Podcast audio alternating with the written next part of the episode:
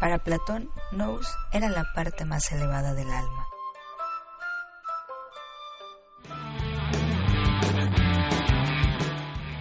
Nosotros lo transformamos en radio.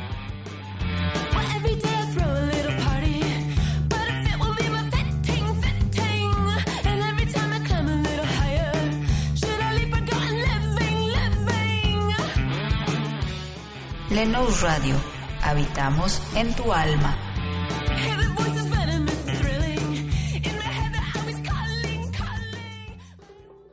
Alimenta tus sentidos. Disfruta erosofilia.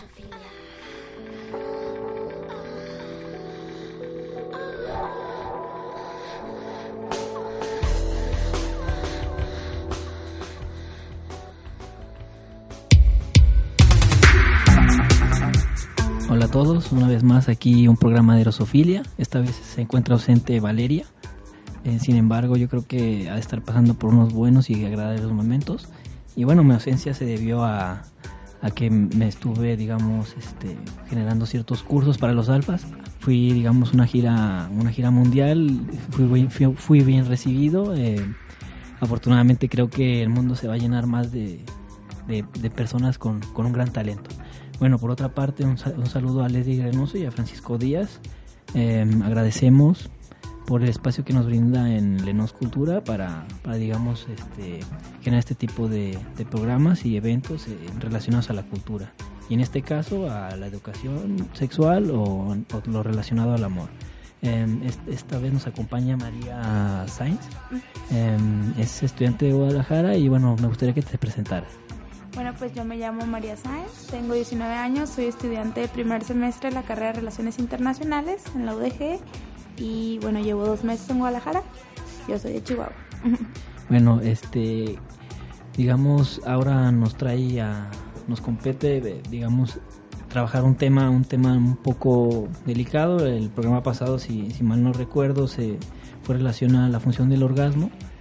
Em, yo creo que Blanca lo describió bien, pero en este caso creo que es un tema muy distinto y muy importante y que digamos se, va haciendo un lado por, por cuestiones quizás políticas o de estadística, pero que nos debe de importar como es el feminicidio. ¿Qué nos puedes decir acerca, María?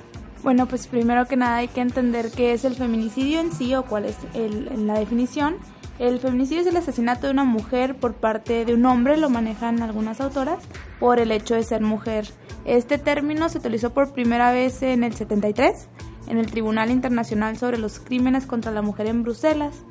Y luego en los 90 la autora Diana Russell lo redefine como el asesinato de mujeres por hombres motivado por el odio, desprecio, poder, placer o sentido de posesión hacia las mujeres. Bueno, aquí hay una característica central, ¿no? Este tiene que ser, digamos, derivado por un, por un hombre, ¿no? Así lo definen algunas autoras, y ya más adelante vemos cómo está establecido en el Código Penal. Entonces, bueno, aquí en México el término feminicidio se empezó a escuchar allá como por los noventas y específicamente fue en el 93 en Ciudad Juárez, ¿no? En enero del 93 se encontró el cuerpo de Alma Chavira. Alma Chavira era una chica de 13 años que fue brutalmente golpeada, fue violada y murió asfixiada, ¿no? Y su cuerpo fue encontrado y fue cuando la gente volteó a ver a Ciudad Juárez y de ahí pues ya conocemos, no fue el primer caso, sin embargo fue el más, eh, el que más sonó y que de ahí se fue todo este boom de feminicidios en Ciudad Juárez, ¿no? Bueno, sí, yo creo que muchos este, estaremos de acuerdo en que decir Ciudad Juárez era casi casi sinónimo de, de muerte hacia las mujeres, ¿no? De feminicidio. Incluso uno va, digamos, a Chihuahua y hay una serie de representaciones que, que intentan que no olvidar este tipo de situaciones, ¿no? Que, que, han puesto y ponen en riesgo a muchas mujeres, no solo ahí, sino en gran parte del mundo y, bueno, en específico en México. No, claro, de hecho, pues eh, Ciudad Juárez puede decirse que fue un parteaguas, ¿no? En la historia de los feminicidios, en el tema hasta la fecha, cuando tú dices Ciudad Juárez exactamente, no lo relacionas eh, directamente a la muerte de las mujeres, a las cruces rosas, a todo esto que se fue dando, sobre todo en Valle de Juárez, ¿no? Entonces, bueno, en, en el reporte que la Convención sobre la Eliminación de todas las formas de discriminación contra la mujer hace en México en el 2005, se menciona que durante 10 años más de 300, 320 mujeres fueron asesinadas.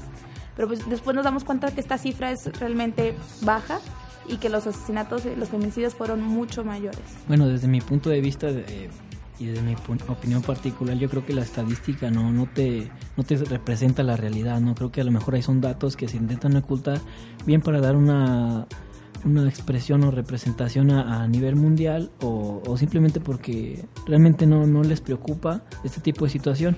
Pero regresando un poco a lo que dices dijiste en principio y ahorita, digamos, me está haciendo ruido, ¿cómo, cómo fue posible que hasta los, hasta los 70, digamos, este, reconozcamos este tipo de situación hacia las mujeres, ¿no? Porque antes de eso también eh, pasaban este tipo de situaciones, ¿no?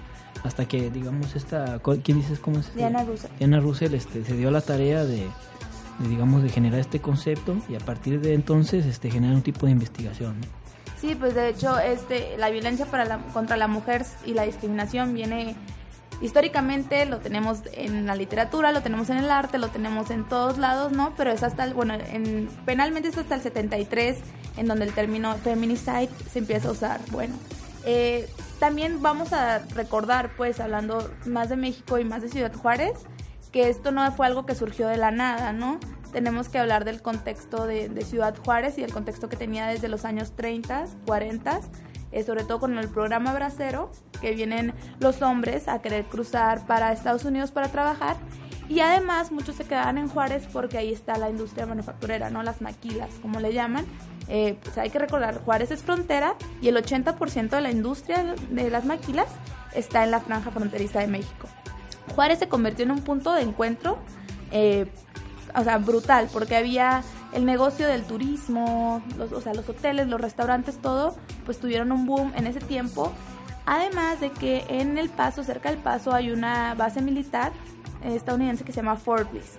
Entonces también pasaban muchos jóvenes eh, soldados a Ciudad Juárez, pues era el, entretenimiento nocturno, ¿no? Era lo que más interesaba, más hablaba y allí empezó a haber también un boom de drogadicción, eh, problemas de, sobre todo de drogas, y también el negocio de la prostitución.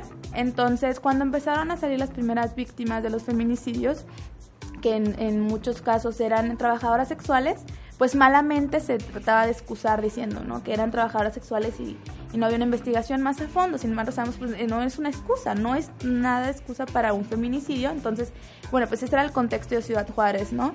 Entonces también vamos a ver que se, se contrataba gente en las maquilas o mujeres hombres con sueldos deplorables, muy bajos, jornadas de trabajo larguísimas y este ya después en los noventas cuando empieza a haber estos feminicidios nos dábamos cuenta de cuáles eran las características principales de estas mujeres.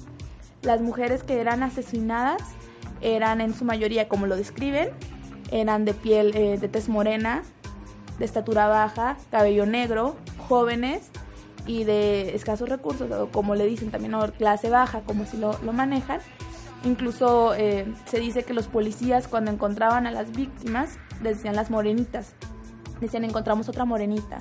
Hay otra morenita por acá, por allá. Esa era la, pues la definición de las víctimas y eran muchísimas, ¿no? Entonces Ciudad Juárez representaba eh, para muchos la ciudad de la perdición, una de las ciudades de la perdición, ¿no? Y sobre todo después de los 90 se empieza a ver más y más y más asesinatos de mujeres. Otra cosa era que, como comentan algunas personas, que cuando asesinaban a una mujer, si era con arma de fuego, lo ligaban directamente al, al negocio, al, narco, ¿no? Era, tenía que verse por el crimen, organizado y la investigación no se iba más allá. Se daba cuenta que está, los asesinatos eran por cuestión de género. Este, algo más que nos, eh, algo que me sorprende a qué se debe, digamos, esta característica de como mencionas, las morenas, pues, ¿a qué quieres que se deba? Era sobre todo por las áreas donde, donde encontraban los cuerpos o donde las asesinaban. Eran, eh, por ejemplo, en la periferia, no voy a decir, obviamente les decían las morenitas malamente, o sea, no, no se tenía que haber puesto así el nombre a una víctima de feminicidio. Sin embargo, estas características cumplían todas. La, yo creo que la que tenemos que rescatar más que el color de piel o de cabello era la clase en donde estaban, ¿no? Eran personas en su mayoría de clase muy baja que tenían sueldos muy bajos, jornadas de trabajo larguísimas y sobre todo los lugares por los, los que transitaban. Bueno, también por una parte yo creo que hay que considerar esto lo que nos dicen los medios, y, pero también está lo que se oculta, ¿no? Lo que se intenta negar y sin embargo ahí está presente, porque bueno, yo en lo poco que hago, digamos, lo que recuerdo sobre este tipo de asuntos, se decía, ¿no? Que, que, Ciudad Juárez estaba en una situación crítica en relación a la violencia y sin embargo se negaba, ¿no? Y como hace poco también, digamos, en, en estas elecciones pasadas se intentó también negarnos las cuestiones de seguridad eh, va mejorando, etcétera, cuando realmente no es así, ¿no? Y es algo que nos afecta a todos los mexicanos y que seguimos y que no es propio de Juárez ya, sino ya digamos ya ya ha sobrepasado todos los límites a lo que nos hace, digamos, repensar nuestra situación y qué vamos a hacer al respecto también. Sí, de hecho, pues Juárez fue el parteaguas, ¿no? En Juárez se volvió a ver, se dijo, están pasando esto, hay feminicidios. Sin embargo, el Observatorio Ciudadano del Feminicidio en México, en un informe que tiene llamado Una mirada al feminicidio en México, eh, se hicieron, se hizo un estudio a todas las entidades federativas, pero solo 13 de las entidades federativas que proporcionaron información, en solo 13 se cometieron aproximadamente 1.221 homicidios dolosos. Hay que entender que en ese, ahí en ese informe al principio lo manejan como homicidios dolosos contra mujeres y niñas durante enero del 2007 a diciembre del 2008. Entonces fueron 1.221 mujeres y niñas en un año en tres entidades federativas. Luego, de enero del 2010 a junio del 2011, fueron 1.235 mujeres en ocho estados de la República y ahí ya lo manejan como víctimas de presuntos feminicidios. Ahora, ¿por qué presuntos o por qué se les dice feminicidios?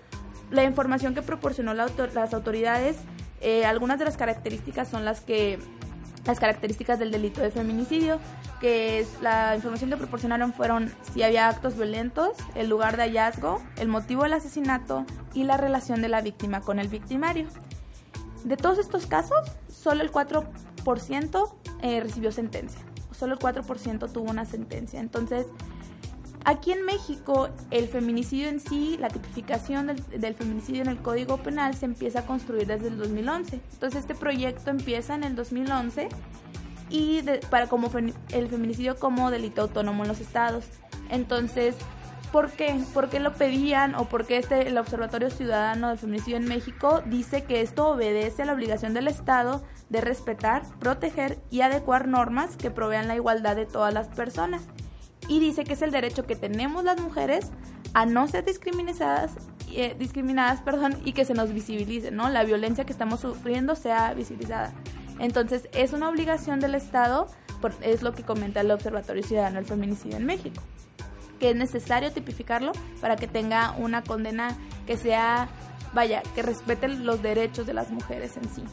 Entonces, bueno, el 14 de junio del 2012 se publica por fin el, en el Diario Oficial de la Federación la reforma al artículo 325. Me voy a, voy a leer el artículo como viene y es que es el delito de feminicidio es quien prive la vida a una mujer por razones de género. Se considera que existen razones de género cuando ocurre cualquiera de las siguientes circunstancias. Que la víctima presente signos de violencia sexual de cualquier tipo, a la víctima se le hayan infligido lesiones o mutilaciones perdón, inflamantes o degradantes previas o posteriores a la privación de la vida o actos de necrofilia, que exista antecedentes de datos de cualquier tipo de violencia en el ámbito familiar, laboral o escolar del sujeto activo en contra de la víctima, que haya existido entre el activo y la víctima una relación sentimental, afectiva o de confianza, que existan datos que establezcan que hubo amenazas relacionadas con el hecho delictuoso, acoso o lesiones del sujeto activo en contra de la víctima, que la víctima haya sido incomunicada, cualquiera que sea el tiempo previo a la privación de la vida, que el cuerpo de la víctima sea expuesto o exhibido en público y quien cometa el delito de feminicidio se le impondrán de 40 a 60 años de prisión y de 500 a 1000 días multa. Así es como lo establece el Código Penal.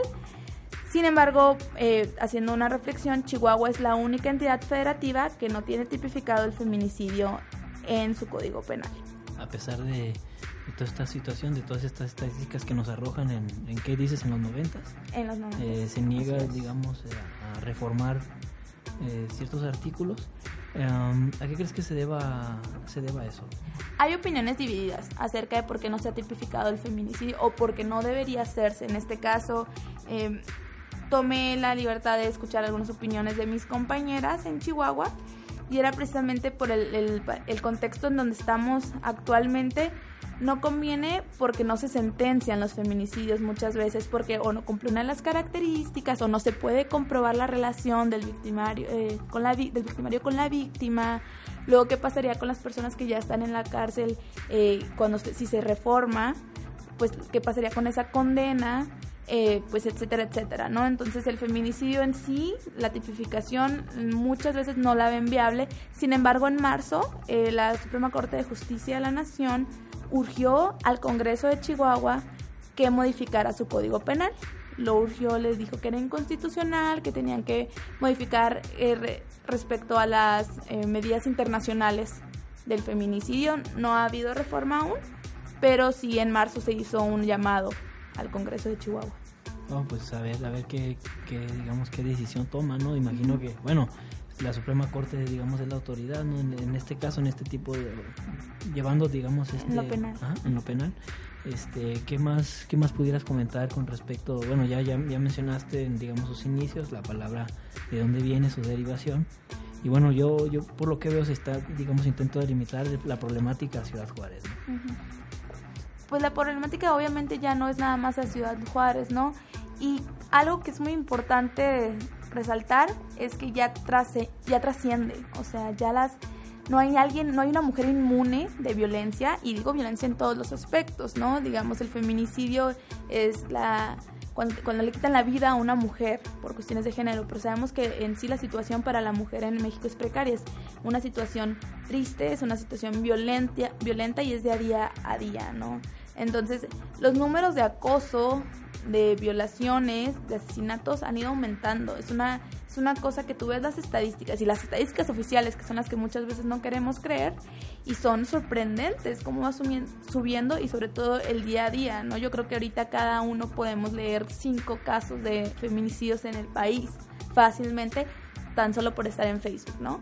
Las notas que ponen o los secuestros que hay, cómo van secuestrando a, mujeres, a niñas de todas las edades y de todos, de todas las clases sociales, sobre todo, ¿no? La violencia contra la mujer ya no, ya no discrimina, ya es realmente en general y bueno, pues las acciones que, se, que formamos las mujeres eh, o la defensa que formamos acerca de esto, ¿no? a mí me gustaría mencionarte en el 93 Alma Chavira fue como el nombre ¿no? que se escuchó y que se volvió a ver.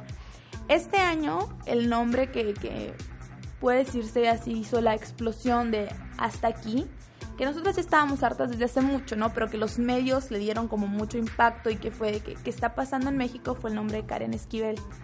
Karen Esquivel era una chica de 19 años eh, en Ecatepec. Eh, volteó la atención a los feminicidios porque Karen sale de su casa el 22 de septiembre y ya no regresa. A seis, días, de su desaparición, Karen es encontrada en una maleta, asesinada, junto también al cuerpo de Adriana Hernández. Adriana Hernández es una mujer de 52 años. Ahora vamos a ver esto, ¿no? Antes eh, los, las víctimas de feminicidio en su mayoría eran eh, jóvenes, menores de 30 años, ahorita ya trasciende hasta los 52 años. Adriana Hernández, 52 años, se encuentra el cuerpo junto al de Karen Esquivel. Entonces, esto sucede en Ecatepec. Ecatepec es el municipio más peligroso para ser mujer eh, aquí en México. Entonces, según la organización México Suma, en Ecatepec, entre el 2006 y 2013 se contabilizaron 2.837 feminicidios. 450 feminicidios al año en promedio, solo en Ecatepec. Entonces, hay un portal de noticias que se llama Fondo Estado de México, que lleva un registro de los feminicidios, ¿no? Tienen un, eh, como una parte de sus de noticieros, lo dedican totalmente al feminicidio. Yo la última vez que lo he checado, antes de esta mañana, fue el 12 de octubre. Y van en el feminicidio número 202 en este año. Ahorita, antes de, llegar aquí, lo chequé, iban en el feminicidio 206. Los últimos fueron una, una mamá y su hija que murieron asfixiadas. Entonces vemos que va subiendo y va subiendo el grado de violencia en los crímenes, o sea, la hazaña con la que se cometen va aumentando cada vez más eh, eh, sexualmente, cómo dejan los cuerpos, cómo los dejan expuestos sobre todo y cómo también se exponen en los medios, ¿no? Yo creo que es algo muy importante comentar. Si tú fijas en muchas de las notas, la mujer no fue asesinada, la encontraron muerta o se apareció el cuerpo de una mujer de manera instantánea, ¿no? O sea, también esa es una manera de, querer tapar, ¿no? Que nos están matando, nos están matando y lo manejan como si nos encontraran muertas. Sí, bueno, ahorita que estás mencionando todo este tipo de, situaciones, me, me, llegó a la idea también lo que en ciertas épocas este, ha sido visto hasta de manera un poco natural o, correcta, ¿no? Como en el caso de que las mujeres en el caso de, que cometían adulterio eran apedradas y era un acto de justicia. O por ejemplo en una época como la, Santa Inquisición que eran quemadas y bajo este término de que eran brujas, ¿no? y, digamos se tiene otra percepción de, de una misma realidad que es el asesinato a la mujer, ¿no? Exactamente, mira, una de las consignas que se dice, ¿no? En, este, en, el, en esta lucha de las mujeres contra este sistema patriarcal o contra la violencia que estamos sufriendo es somos las nietas de las brujas que no pudieron quemar, ¿no? Porque, ah, como tú lo dices, se era normal. Quemar a una mujer por creer que era una bruja era normal. Era normal que apedrearan a una mujer por adulterio o por cómo se viste. O vemos este, en los países de Oriente también las, las eh, pues los usos que tienen, pero aquí en Occidente también, o sea, tenemos una cultura extremadamente machista que te juzga por embarazarte, que te juzga por abortar, que te juzga por vestirte así, o, sea, o por no vestirte de tal manera, hasta el punto en el que ser mujer es un riesgo. Podemos pensar una relación en, digamos, en, en, la cultura a, este tipo de actos en el sentido de que, como a lo mejor lo dijiste, ¿verdad? Y habrá que investigarlo, habrá que pensarlo y, también que reflexionarlo, ¿no? En el sentido de que dices que esta, esta cuestión patriarcal parece que ha brillado a este tipo de situaciones de manera indirecta, ¿no? Parece que ya somos, digamos, un, inconsciente, digamos, hasta colectivo que, juzgamos ese tipo de situaciones, ¿no? Eh, eh, en, en relación al aborto, en relación a, pues a todo eso que acabas de mencionar, ¿no? Este, ¿crees, ¿Tú crees que realmente hay una, bueno, tiene su razón de ser, ¿no? Pero ¿cuál crees, cuál, a cuál atribuyes tú todo este tipo de hecho de violencia, esta violencia pues, sobre la mujer? Es sobre todo por el hecho, bueno, precisamente en México, de la mujer, yo lo veo mucho por el aspecto también religioso, ¿no? La mujer como una, una un acompañante del hombre, la mujer que debe mantenerse pura, la mujer que debe eh, llevar a cabo ciertas actividades en la casa, la mujer que debe ser mamá, la mujer que debe ser obediente, que debe ser sumisa. Todo esto, ¿no? Es nuestra, también es, la cultura en la que hemos sido criadas. Desde pequeños se nos ha, se nos ha machacado, ¿no? Que ese es el lugar que tienes que tener como mujer. Y bueno, cuando sales un poquito de esa norma o cuando quieres ser un poquito más o mucho más o cuando simplemente no quieres llevar la norma que se te ha establecido, es cuando te empiezan a juzgar y empieza a ejercerse la violencia. Ahora, el, el, uno de los lugares más peligrosos, y no es que el lugar más peligroso para una mujer es su propia casa, también hay que entender eso, ¿no? Ya no nada más son las calles, es la violencia doméstica y es, es por el hecho de creer que la mujer es un sujeto, una persona inferior, cuando sabemos que no es cierto, ¿no? Sí, bueno, este, creo que es interesante lo que dices porque, bueno, estamos, digamos, describiendo tipos de violencia, no a lo mejor a un grado radical como ya, como ya cuando, digamos, falle, llegan a la mortalidad, etcétera, sino todo, todo ese constante que ya se ve con normalidad, ¿no? Incluso, este, hasta, bueno, yo creo que a lo mejor los que nos están escuchando, o tú, o tú, María, este lo ven hasta normal, hasta se ríen, ¿no? Ciertas personas que actúan, este, digamos, se, le acosa a una mujer y, se ríen, cálmate, ¿no? Así lo ven con, con hasta con gracia, con que yo creo que son situaciones que debemos de cambiar dentro de nuestra cultura y, y bueno, el tema, digamos, sí, sí, yo también creo que hay una influencia a lo largo de la historia y, bueno, no, no, está, no está de más, digamos, este, hacer a un lado lo que nos ha, nos ha, nos ha generado en, en cuestión a, dogmas o creencias, lo que es la religión, en este caso como nosotros la, la, la católica. Pues. Exactamente, ¿no? Y mencionas algo que es muy importante, que es cómo normalizamos las violencias, hasta en las las, la gente se ríe, ¿no? Incluso tenemos este, esta creencia de que no es violencia que te estén revisando el celular, no es violencia que te estén, eh, que estés en el camión y te den un, como dicen, un agarrón, ¿no? Es violencia, o sea, y es, y es lo que, lo que te comentaba un poco antes, es este hecho de que la normalizamos y sobre todo de que las mujeres sabemos que hay, algo está pasando, algo no está bien, algo no se siente bien, pero eh, tenemos que aceptarlo, ¿no? O sea, se nos, se nos ha dicho y se nos ha dicho que es normal, que te cela porque te quiere, que bla, bla, bla, ¿no? Entonces, y esa violencia va, se va desarrollando, va creciendo, va creciendo, va creciendo, Y bueno, vemos los feminicidios, ¿no? Que en muchos casos es porque la mujer se quiso separar de su esposo, de su pareja que la, la golpeaba. Y esta persona en su ataque de furia, porque no puede aceptar que una mujer lo deje, la mata, ¿no? O porque la rechazó hace poquito aquí en Guadalajara, en la colonia Polanco, sino unos días, una semana, dos chicas fueron agredidas a, balazos porque unos tipos en una camioneta les las piropearon, no aceptaron los piropos y las, las agredieron. Entonces ahí dices, o sea, entonces ya ni siquiera puedo caminar segura por la calle. Yo soy de las chicas que va caminando por la calle inconscientemente me, a mí me gritan y yo lo que hago es gritar de vuelta. O sea, grito de vuelta. Y entonces estas chicas, ¿qué habrán hecho? ¿Les habrán gritado de vuelta o simplemente no los pelaron? Y ellos que eligieron darles de balazos. O sea, ya ni siquiera estás seguro en, la calle de tu colonia porque la violencia te llega hasta allá, ¿no? Bueno, como lo dijiste en su momento, también la violencia llega dentro del hogar, ¿no?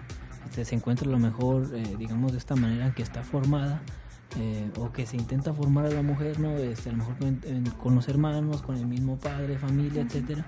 Pero también yo siento que no hay que dejar al lado una situación, pues. Este, en el sentido de que también a lo mejor, y no es que quiera atentar en contra de lo que dices, pero también el hombre se, en situaciones se encuentra violentado por, por su pareja, ¿no? Que, que podría ser la mujer, ¿no? Pero en este caso a lo mejor estamos hablando así de, de, femicidio, que es el tema principal, pero también me gustaría, digamos, no negar esta parte, pues esta parte en que el hombre también este, puede ser en este sentido a lo mejor violentado y también su misma pareja sufre sufre de violencia con su misma pareja, ¿no? Entonces, o sea, lo que quiero decir que no es propio de la mujer esta situación de violencia, pues también se da en el, en el hombre o de ambos, ¿no? De ambos, desgraciadamente, ¿no? No hay a lo mejor ese tipo de de madurez o de, reflexión o, invitación al diálogo en donde ambos pueden discutir sus problemáticas y avanzar, ¿no? O sea, estamos en, en, digamos, en un, y bueno, delimitando esta problemática México, pues, creo que estamos en un, en un, un, país que nos falta mucho, nos falta mucho por, por el diálogo, por la tolerancia, y bueno, es una invitación a, todos a, a, practicarla cada que se pueda, ¿no? Pues sí, fíjate, ya lo que mencionas es un, eh, es un fenómeno muy importante, ¿no? Este cada vez que una mujer quiere levantarse o decir me están golpeando, hay alguien también que dice, ah, pero es que a mí también, ¿no? O sea, y pasa, no solo en esto, pasa en el racismo, ¿no? Cuando vemos en Estados Unidos mm, dicen, ah, es que Black Lives Matter, las vidas negras importan. Oye, pero también hay muchas personas negras que han asesinado a hombres blancos. A ver, o sea, vamos a irnos a las estadísticas, ¿no? Estamos hablando primero que nada que la violencia contra la mujer es ejercida por cuestiones de género, o sea, es ejercida porque eres mujer. Entonces, no se niega que haya violencia aparte de los hombres, sin embargo, yo creo que aquí la urgencia es tratarle el tema hacia las mujeres porque viene desde siempre. Y es que ese es el caso, ¿no?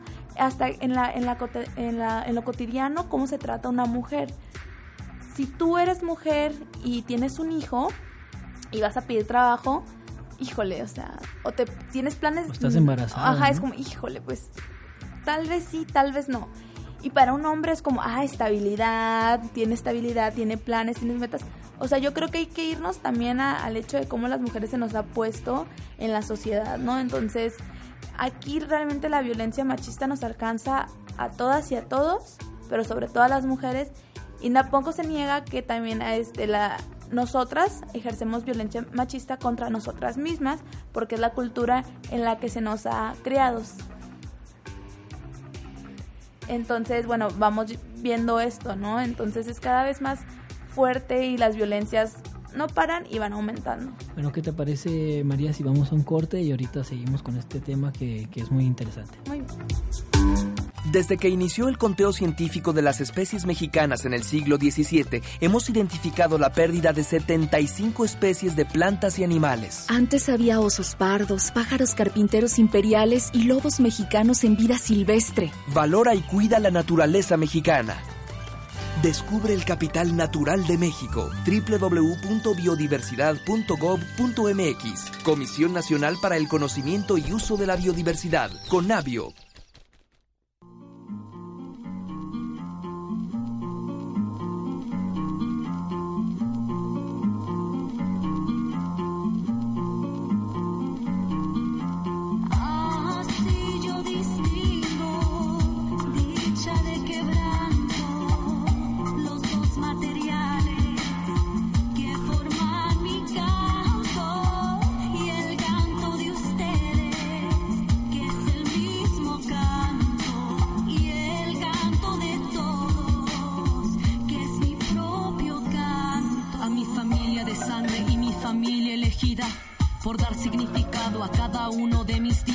Por permitirme esas sonrisas en las alegrías y cuando he decaído compartirme su energía en las altas y bajas con los golpes de la vida.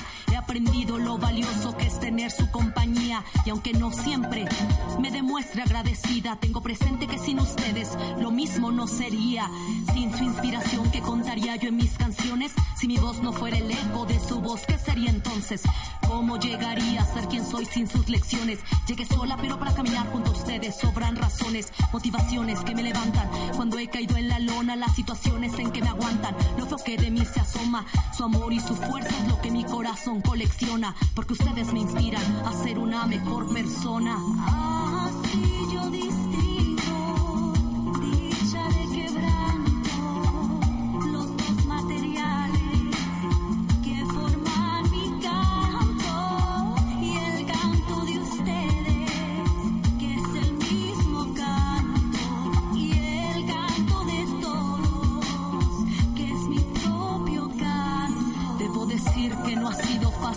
camino que han dado, pero afortunadamente sola nunca me he encontrado. Lo que he logrado son logros compartidos con la gente que sigue creyendo y que siempre está conmigo.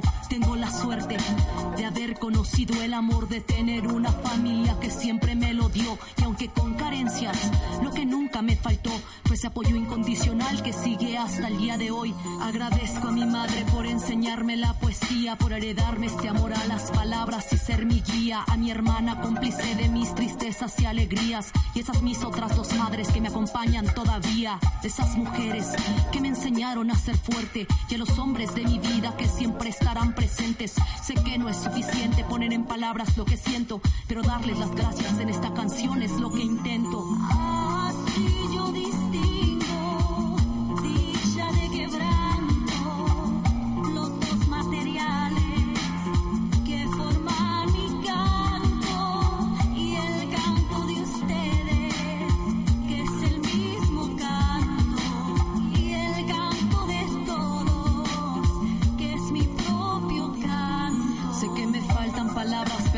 amor para ustedes, por darme fe en la humanidad y hacerme saber que se puede soñar y volver a confiar aún siendo diferentes, porque hay mil pretextos que nos unen en la vida y muerte. Es que en los tiempos difíciles están los que son, y es que en este frío mundo se necesita ese calor, saber que no estamos solas y solos en la inmensidad, que los problemas pesan menos si alguien te ayuda a cargar, que es la felicidad sin los momentos compartidos y que importa lo que dure, lo que importa es lo vivido, y si tú me has elegido para acompañar tu camino, y si tu luz es la que hace que se ilumine el mío, solo te digo que valió la pena esta vida. Gracias mi gente por enseñarme a vivirla, por abrirme sus oídos, por dar sentido a estas rimas, por todo lo que somos es que estoy agradecida. Gracias a la vida,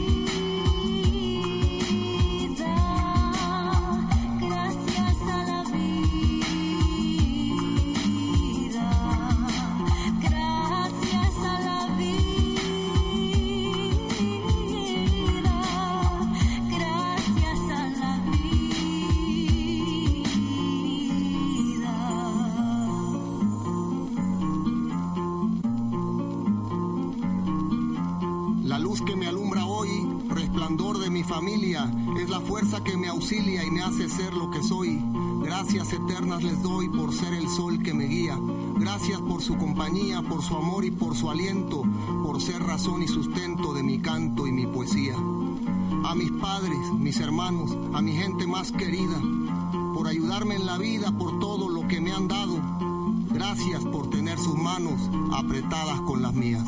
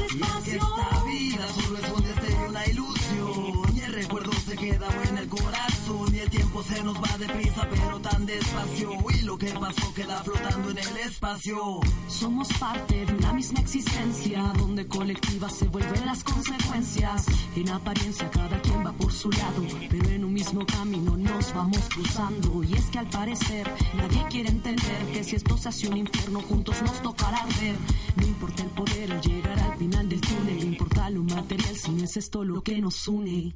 Y en realidad todo se vuelve relativo si la vida se va transformando con cada suspiro de todo lo que cargamos cuando estamos vivos. Solo poco trasciende al salir del camino. Este camino de luz y coincidencia, donde hacen magia cuerpo, alma y corazón, que perdura más allá de la presencia, la enseñanza, el recuerdo, experiencia la razón. Un universo de sueños, de metas, deseos, fracasos, colores, matices y fuegos, del que somos dueños, esclavos o reos, caminantes, aprendices, locos, guerreros. Un escenario de luces y de sombras, de asombros y soles, de riquezas y sobras, donde cada cual es tan esclavo de sus horas, donde te levantas, luego caes, sonríes y, Y es que esta vida solo es un destello, una ilusión. Y el recuerdo se se nos va deprisa, pero tan despacio. Y lo que pasó queda flotando en el Y es que espacio. esta vida solo es un destello, una ilusión. Y el recuerdo se queda en el corazón. Y el tiempo se nos va deprisa, pero tan despacio. Y lo que pasó queda flotando en el Y espacio. todo se mueve con cada paso y cada respirar. Lo que fue alguna vez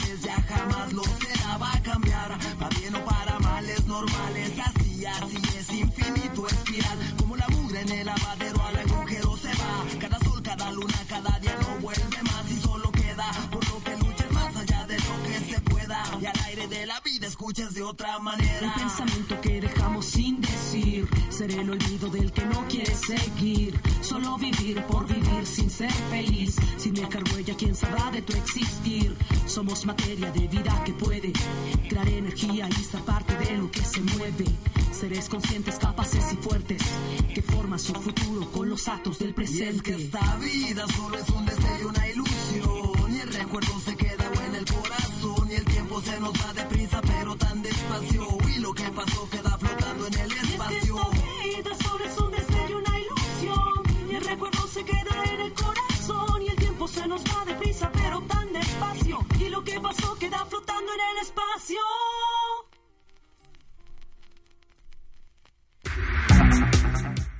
Regresamos del corte y seguimos con, con el mismo tema, un tanto oscuro a lo mejor, que es sobre estos temas de, de- o sobre el tema de feminicidio.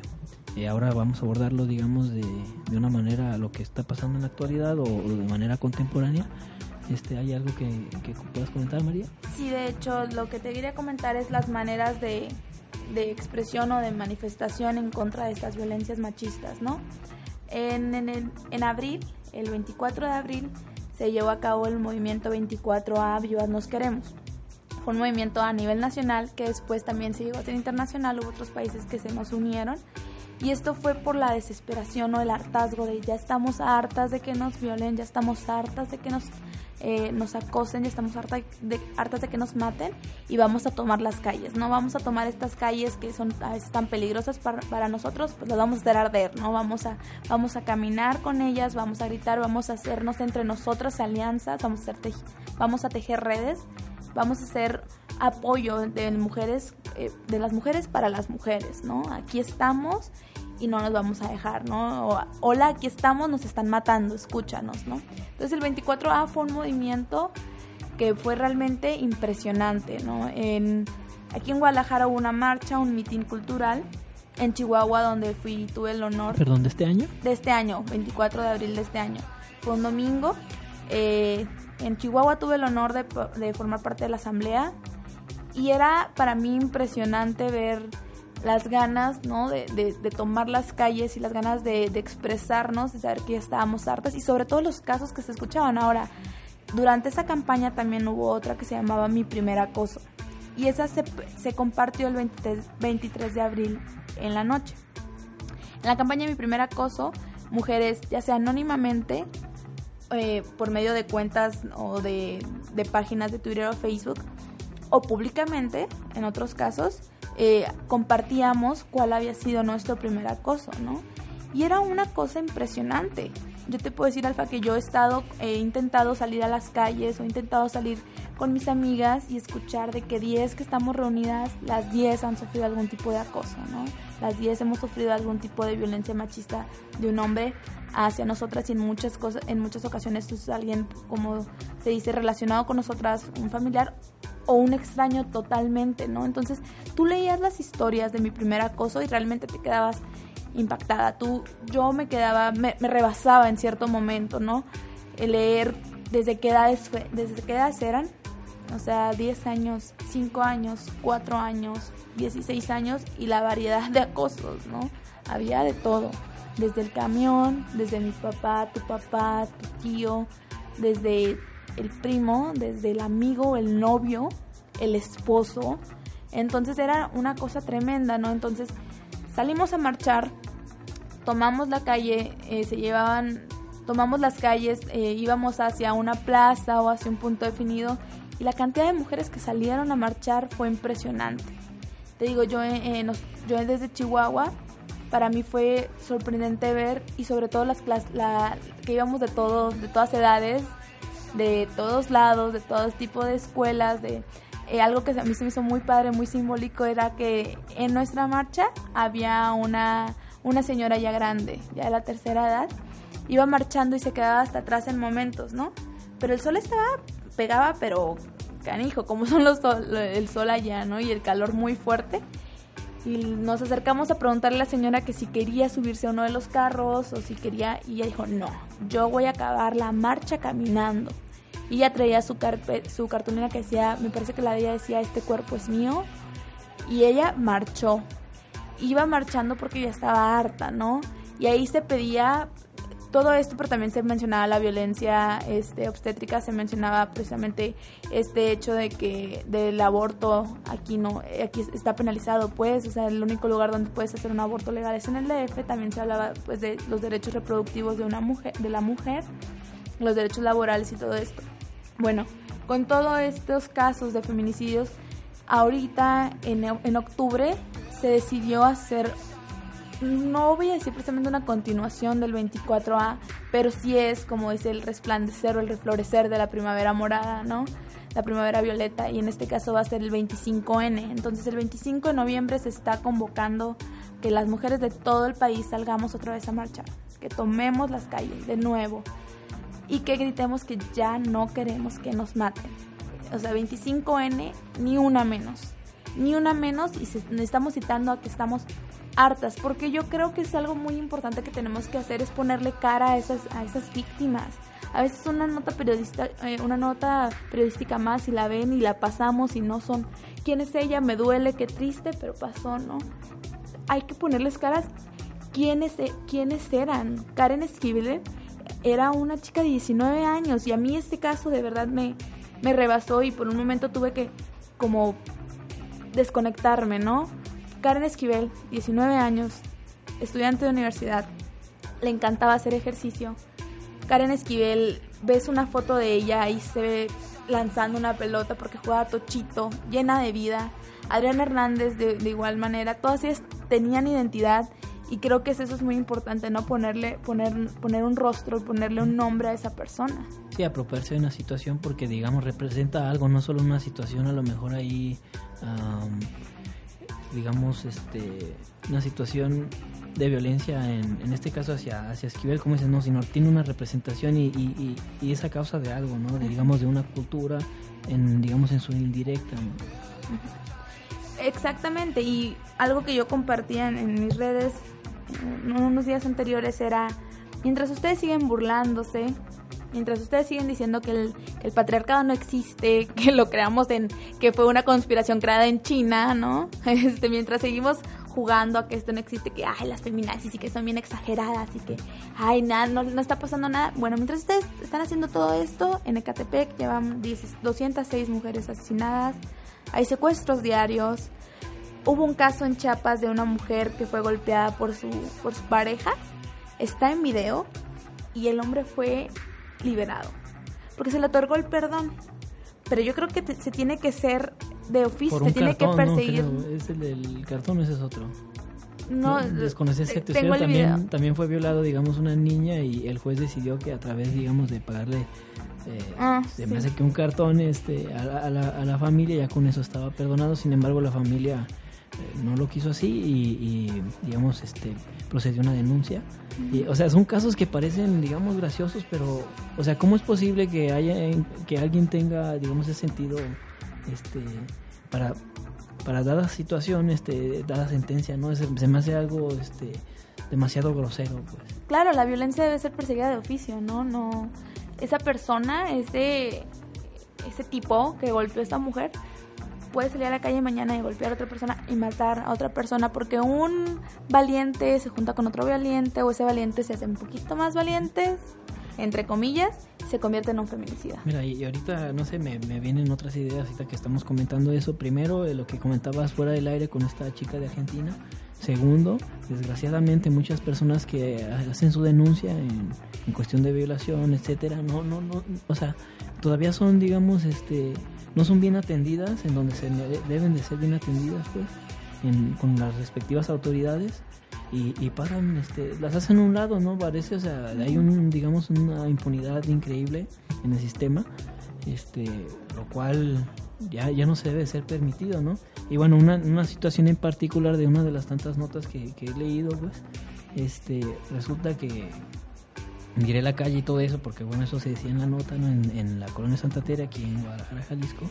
Eh, una, una chica se cayó y se golpeó y como que perdió un poco la conciencia y supuestamente después despierta en la, en la habitación de, de un tipo y está siendo violada, ¿no? Está siendo violada, ella dice que, que por miedo no hace nada porque ella piensa que puede ser este, asesinada, etcétera después. Pero no, no pasa, ¿no? No pasa. Ella decide hacer la denuncia y, y las autoridades, digamos, este, no, no hacen lo que les corresponde y ella ahora, digamos, porque eh, también afecta psicológicamente, ¿sí? O sea, no, no nada más es el hecho y ya, no, sino tiene sus consecuencias graves. Claro, la violencia en sí, cuando es algo tan fuerte como un acoso o una violación, tiene secuelas muy fuertes, sobre todo como tú dices, cuando van y denuncian y son tratadas como si no hubiera pasado o literalmente que estabas Te lo vistiendo, merecías, te lo merecías, tal vez estabas tan borracha, tal vez, o sea, cuando no es no, o sea, no es no, o incluso las chavas que las drogan, como pasó en el caso de Mar de Plata, ¿no? Esta chica que, este, que es drogada, que es abusada sexualmente de una forma tremenda y que muere a causa de un paro cardíaco por el dolor que sufrió en, la- en durante la violación, ¿no? Son casos que pasan, están, nos están pasando todo el día, nos están rebasando, pero ahorita el 25 en es eso, ¿no? Gritar ya estamos hartas y vamos a y vamos a tomar las calles. La primera acción va a ser el 19 de octubre, va a haber un paro de mujeres que va a estar eh, junto con el de Argentina. Argentina va a hacer un paro a la una de la tarde eh, en Argentina de dos horas. En México lo vamos a hacer a las 11 de la mañana y se está citando, ¿no? Eh, que, estés en el trabajo, en la escuela, hagas un paro, te unas a las acciones que va a haber, aún falta de ver si se va a hacer una, aquí en Guadalajara se va a hacer una convocatoria general a reunirnos todas en un lugar, sino desde tu centro universitario, desde tu trabajo, a parar las actividades y hacerlo claro, saber, saberle a la gente que estás parando porque estás en protesta contra los feminicidios, ¿no? ¿Y crees, bueno, eh, es una pregunta para ti, este, ¿crees que sí ha tenido su impacto en, en la sociedad este tipo de situaciones? Claro, yo estoy, yo creo mucho en el ciberactivismo. Yo creo que sí remueve conciencias.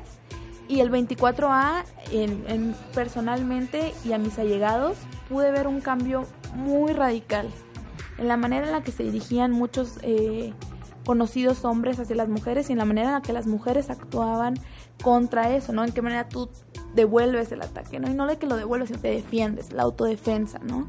Entonces yo sí vi un cambio muy radical después del 24A. Yo sí vi que ahora había más apertura a hablar de, del aborto, por ejemplo, o había más, más apertura a hablar de lo que te pasaba a diario en, en los acosos en las vías públicas y yo sí veo mucho, hay mucha esperanza, pues.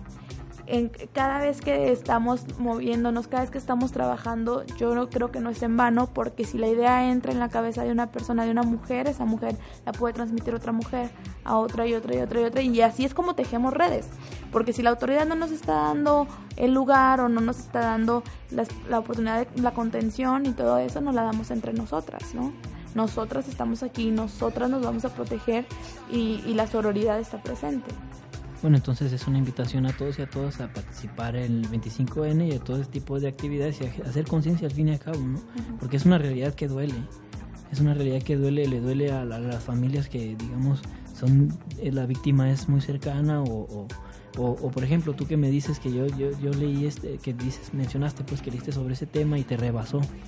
Pues es algo delicado y es algo que debe de transformarse, ¿no? Entonces, bueno, es una invitación y ojalá, am, digamos, haya, haya un buen nivel de asistencia para, para bien de todos, yo creo. Sí, claro, esperamos que la convocatoria sea tan buena o mejor que la del 24A, que fue muy buena. Y pues entonces así poder continuar con esto, ¿no? Y hacer visibilizar las violencias. Sí, este, por ejemplo, tú, tú, una pregunta también otra vez para ti, este, ¿crees que em, la situación de, feminicidio, bueno, lo mencionaste un poco desde mi, desde mi parecer, este, no, no tan, no tan profundo, pero ¿sí crees que haya, haya bajado este término de feminicidios o va en aumento? No, va en aumento, va en aumento totalmente. El feminicidio va en aumento y no solo la cantidad, sino la hazaña con la que son cometidos los delitos. ¿A, qué crees que se debe? ¿Mayor población o...? no solo la mayor población, sino la mayor libertad y sobre todo lo que todas las oportunidades que hay.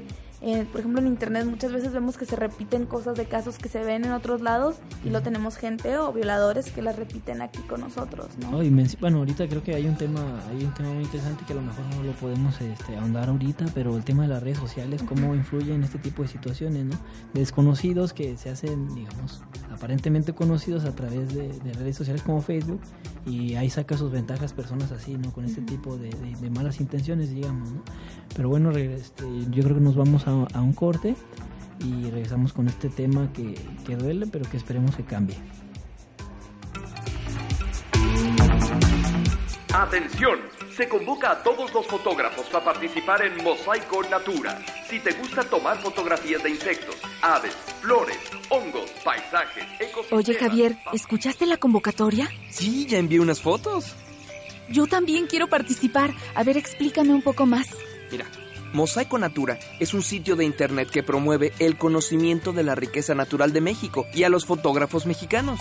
Puedes participar con todas tus fotos porque la convocatoria también incluye usos y costumbres, aspectos de conservación, evidencia de deterioro ambiental, fotos aéreas y hasta subacuáticas.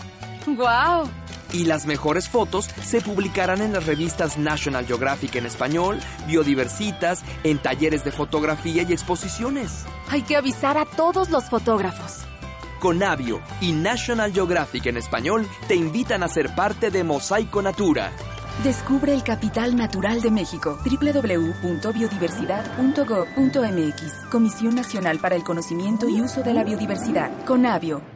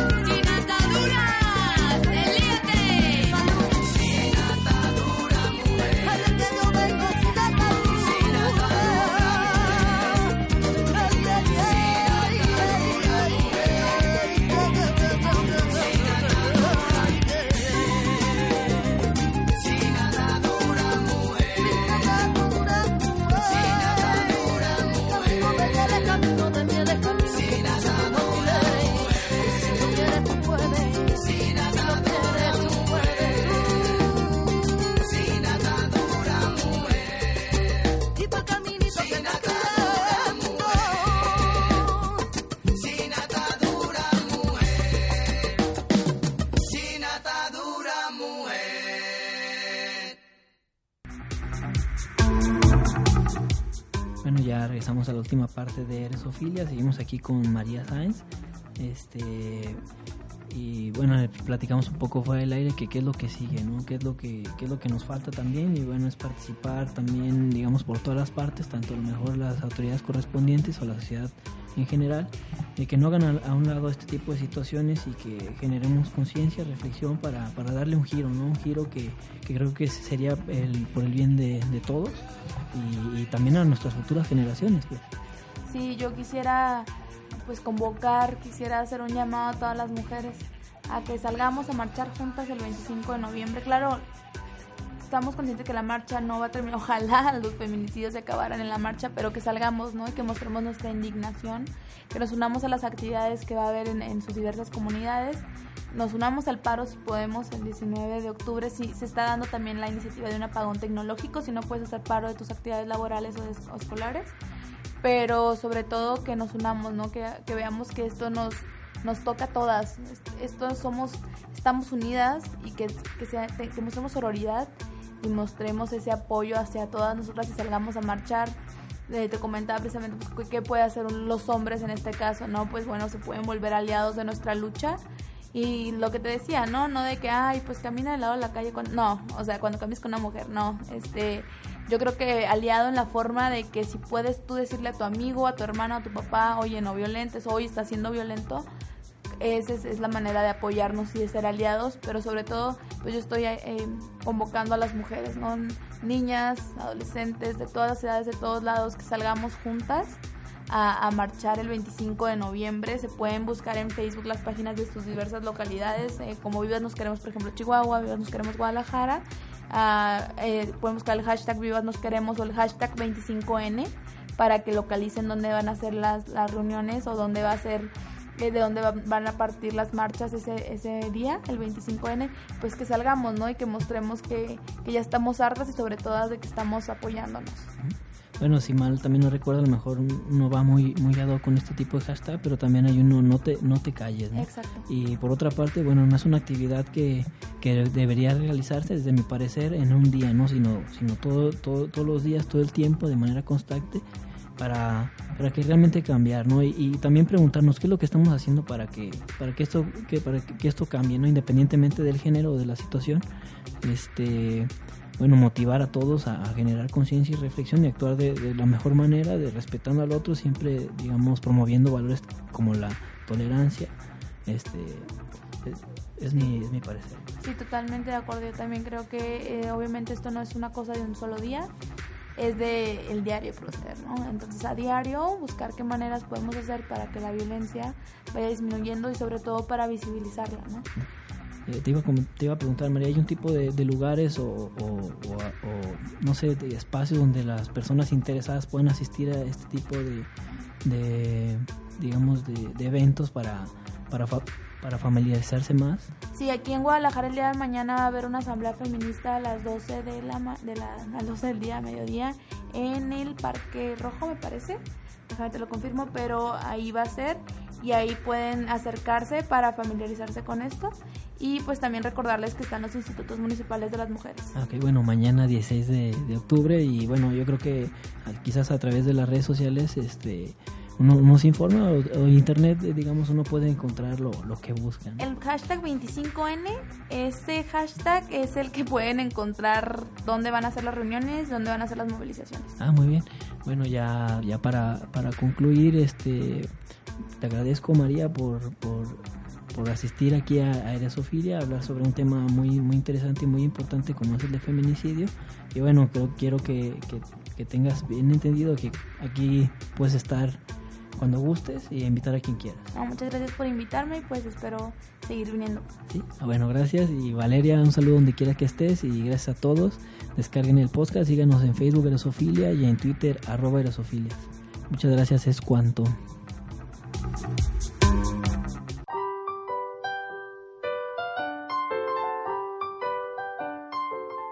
Cultura a un clic de distancia. www.lenouscultura.com